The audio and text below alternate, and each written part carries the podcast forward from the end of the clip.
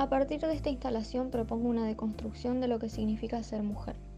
La idea de la obra surge a partir de un proyecto del artista trans Effie Beth.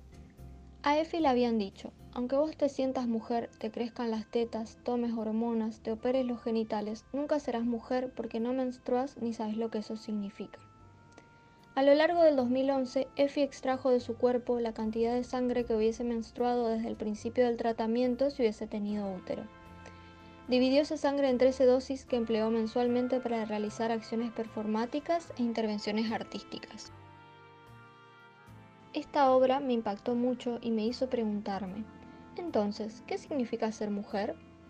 A partir de relatos y experiencias de mis hermanas, mis primas, mi madre, mis amigas e incluso mujeres que no conozco, pretendo trabajar en torno a esta pregunta. La sangre simulada por los hilos, que ilustran distintas figuras bordadas sobre las toallitas, busca mostrar formas diversas de ser mujer.